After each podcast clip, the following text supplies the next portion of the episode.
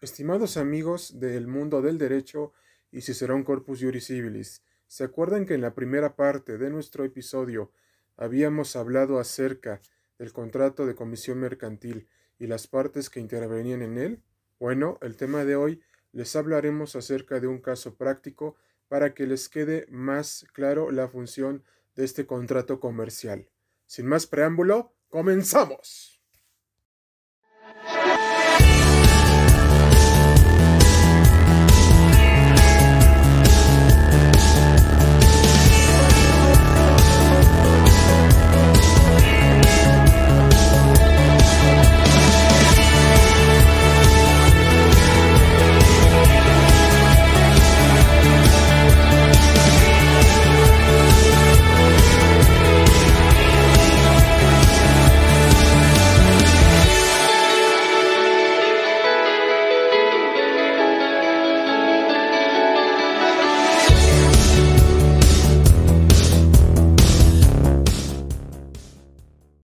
Empresa Atlántico SADCB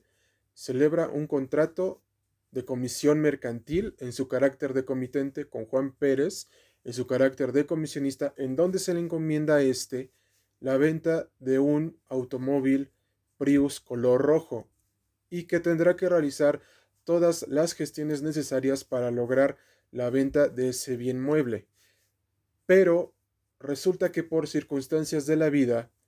Juan Pérez no cumple la función que se le encomendó como el comisionista en dicho contrato y,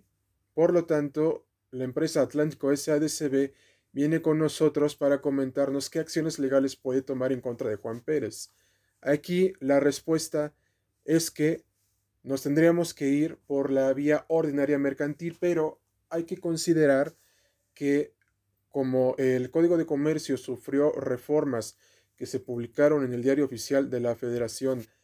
entre los años 2017 y 2020, nos dice que todos los juicios en materia mercantil se pueden promover sin limitación de cuantía. Entonces aquí la vía más viable es irnos por la vía oral mercantil y es aquí en donde se tiene que cuidar cada aspecto del procedimiento, toda vez que en este tipo de juicios no hay recurso ordinario de defensa para retrasar el juicio, sino que una vez que se presenta la demanda, se, emplaza al demandado, se contesta la demanda en donde también se plantea la reconvención, y, y posteriormente, y posteriormente se, se, va, se va a una audiencia preliminar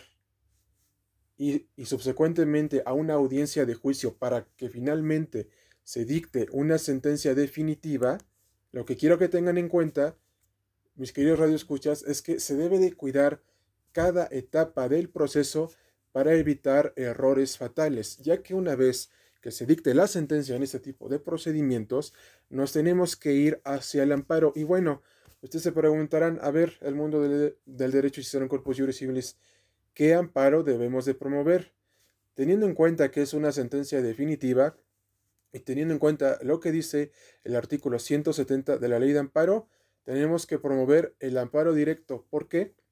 Porque es una sentencia definitiva. Y simplemente recuerden, futuros litigantes deben de cuidar cada aspecto procesal de estos procedimientos, ya que un error fatal nos costaría un caso judicial, eh, en el sentido de que nosotros como abogados nos pueden demandar y denunciar penalmente por una deficiente defensa. Por lo que aquí la recomendación es que estudien muy bien el asunto para no cometer este tipo de errores fatales. Les recomiendo a los futuros litigantes que cuando promuevan un juicio oral mercantil ofrezcan pruebas para acreditar el dicho de su cliente, porque a su vez el demandado también ofrecerá sus pruebas para decir que lo que estamos diciendo no es cierto. Y es aquí que también se debe de tener en cuenta que el derecho es una ciencia social que busca varias soluciones a un conflicto en especial. Y esto viene a colación con el ejemplo que habíamos dado anteriormente, ya que se debe de cuidar cada aspecto del proceso para evitar errores fatales que pueden costarnos no solamente nuestra carrera, sino también nuestra cédula profesional y nuestro título de la licenciatura en Derecho. También les recomiendo que se actualicen mucho en este tipo de juicios porque este será el futuro de la justicia en general en México y que a su vez también se relaciona con los medios tecnológicos, ya que todas las audiencias serán mediante vía en línea, mediante las plataformas Zoom, Microsoft Teams, Google Meet, entre otras. Pero también quiero que tengan en cuenta que no tengan miedo cuando ustedes lleven un juicio. Si ustedes estudiaron bien el asunto y todo y confían en que lo van a hacer bien, pero sobre todo lo estudiaron bien,